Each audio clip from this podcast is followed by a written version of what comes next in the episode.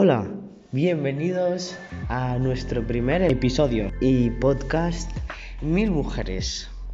Estoy aquí con dos de nuestras chicas del, del equipo, Ainhoa y Sheila. ¿Qué? ¿Cómo estáis? Bueno, la verdad es que hoy he pegado una leche en la calle y me he mojado entera. Me he fatal el día, pero bien, vengo con ánimos. Y yo también estoy bastante bien, contenta de volver a estar otro día más aquí con vosotros. Obviamente, porque es el primer episodio. Como bien hemos dicho, bienvenidos a nuestro primer episodio y podcast de Mil Mujeres. y bueno, a ver, Sheila, cuéntanos qué vamos a hacer en nuestro podcast, de qué trata nuestro proyecto. Bueno, pues nosotras eh, somos eh, integradoras y pretendemos que con este podcast promover la inserción sociolaboral de todas las mujeres y darles voz y visualizar a todas ellas, independientemente de su edad o de lo que trabajen. Claro, esa es un poco la idea de, de nuestro proyecto e incluso tenemos algunos casos de diferentes mujeres y que vienen de diversas culturas como por ejemplo China o Argentina. Sí. Exacto. Y en nuestro primer episodio tendremos a dos grandes mujeres, dos grandes mujeres encima con el mismo nombre, que se llaman... Yolanda. Exactamente. Que por un momento me había quedado en blanco, lo siento mucho por las Yolandas. Las Yolandas Su- son lo mejor del mundo. Su voz va a dar testimonio a la dificultad que tienen las personas ya mayores, bueno, no tan mayores, sino que se consideran que son mayores para trabajar. Ellas ya superan los 40 años y entre la discriminación de género y edad tienen muchísimas dificultades para encontrar trabajo. ¿A que sí, Ainhoa? Pues sí, la verdad. Eso es totalmente cierto, en verdad, lo que dice Sheila. Porque, por ejemplo, si tú vas al Mercadona, lo que te suelen pedir es que seas universitario.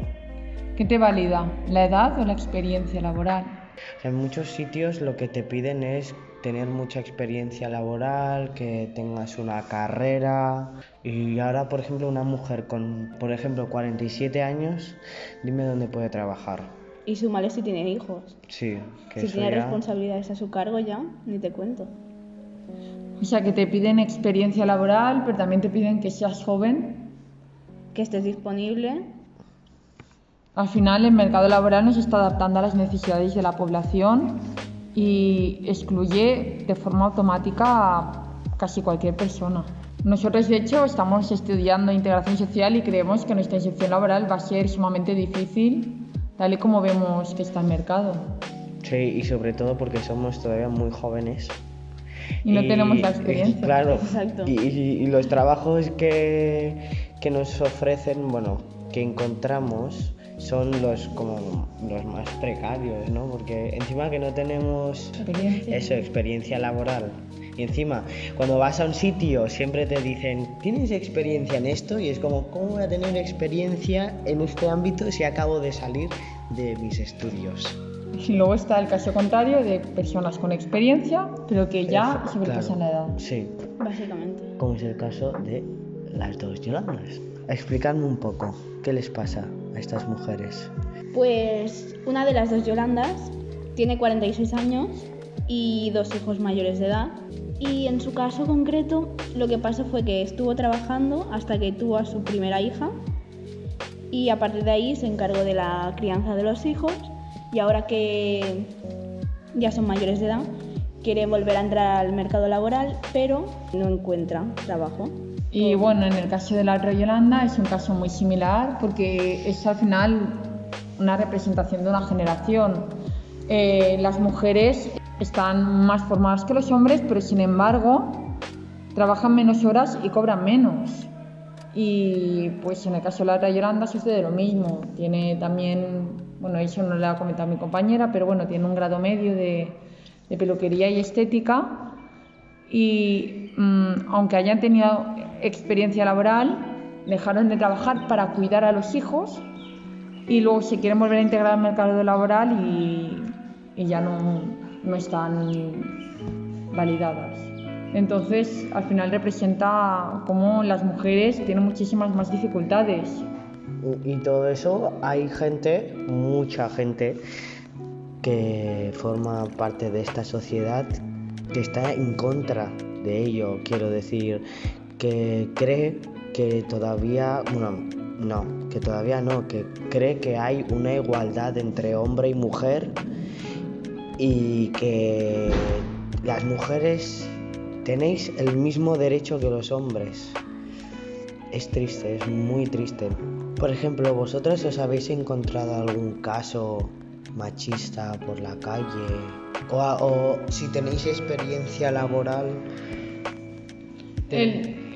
Al final el machismo es algo que lo tenemos muy en nuestro ADN y tenemos constantemente comportamientos machistas porque al final la sociedad es la machista y no podemos evitar tener, o sea, podemos evitar tener estos comportamientos identificándolos, pero no podemos evitar salir de machismo, ¿no? O sea, ¿quién no ha escuchado cosas como que te halaguen por la calle cuando tú no quieres o a quien, quien no ha ido insegura yendo por la noche en la calle, se le pone más a prueba sus conocimientos cuando es una mujer o un hombre que no tiene conocimientos de un tema le ha empezado a explicar cosas porque eso es bastante habitual, que los hombres te expliquen cosas cuando no saben de un tema, cuando saben que tú puedes saber más que ellos.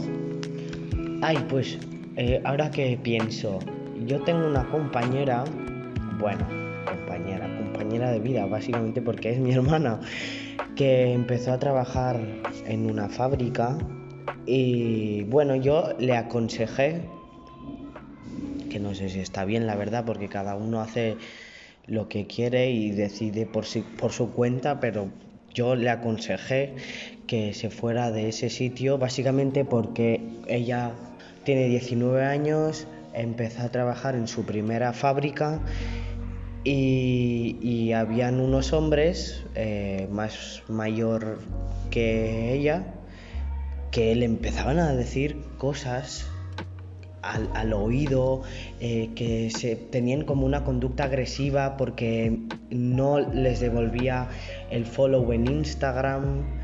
¿Sabes? Estas cosas que, que dices tú, si te tengo delante igual te dejo sin piernas. Pero bueno, yo creo que es un caso que le puede pasar a ella como le puede pasar a cualquier otra mujer. ¿O tú qué piensas, Ainhoa? ¿Qué piensas sobre esto? Pues creo que es muy cierto, es más, a mí también me ha pasado en algunos trabajos que he tenido. Y es eso, el simple hecho de ser mujer ya te va a conllevar estas situaciones por el machismo que existe hoy en día. Y es lo que nos encontramos ¿no? en nuestros casos de muchas mujeres que han sufrido violencia de género. Y es como, tener que superar esas situaciones y enfrentarse otra vez a la vida, ¿no?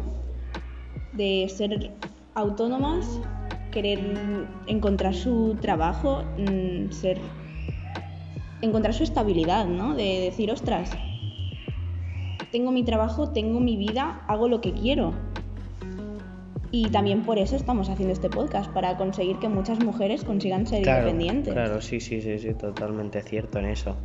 Y también otra cosa que quiero decir es cómo a las mujeres se les engloba en dos categorías. Las mujeres pueden ser o santas, como la figura Lolita de mujer virgen, que mm, da un trato muy diferente al de putas, que también sería como la otra forma de tratarnos. Y eso influye en, a la hora de tratarnos siempre, tanto en el mercado laboral como en nuestra vida diaria.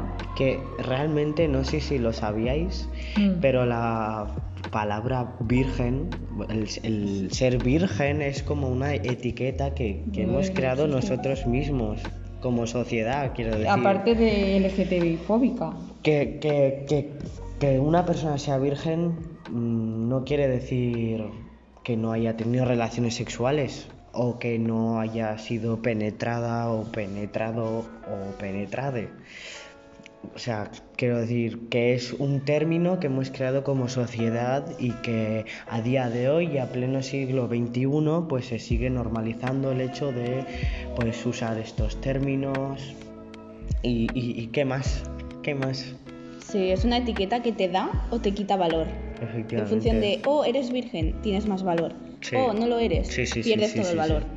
Y, y en el mercado laboral esto influye porque em, quizás si eres una persona joven y das una cierta imagen, bueno, especialmente si eres joven te sucede, te pueden tratar más, quizás como más santita, o sea, como un trato muy puritano, por así decirlo. En cambio, si tú das una imagen más atrevida, pues ya se pueden sobrepasar más contigo. Y al final, si te contratan, tú no quieres que sea por una característica sexual o sexualizada de, de ti. Y bueno, em, ahora haremos una pequeña pausa y de mientras os pondremos alguna cancioncilla. Sheila, ¿tú tienes alguna en mente? ¿No? ¿Ainhoa, alguna petición? Sí, ahora.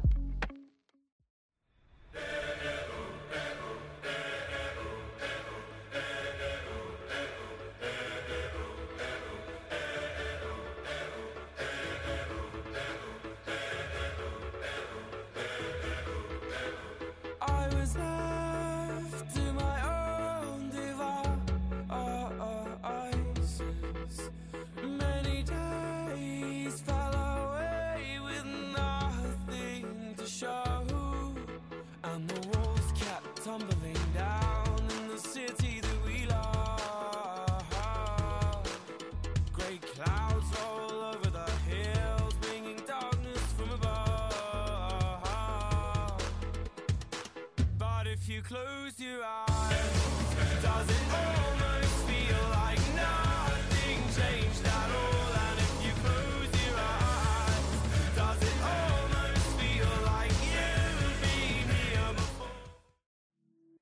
Bueno, compañeros y compañeras, eh, después de esta pausa os vamos a presentar a las dos mujeres del día de hoy como nuestro primer episodio del podcast, que ambas tienen el mismo nombre, se llaman Yolanda y por eso es como ostras.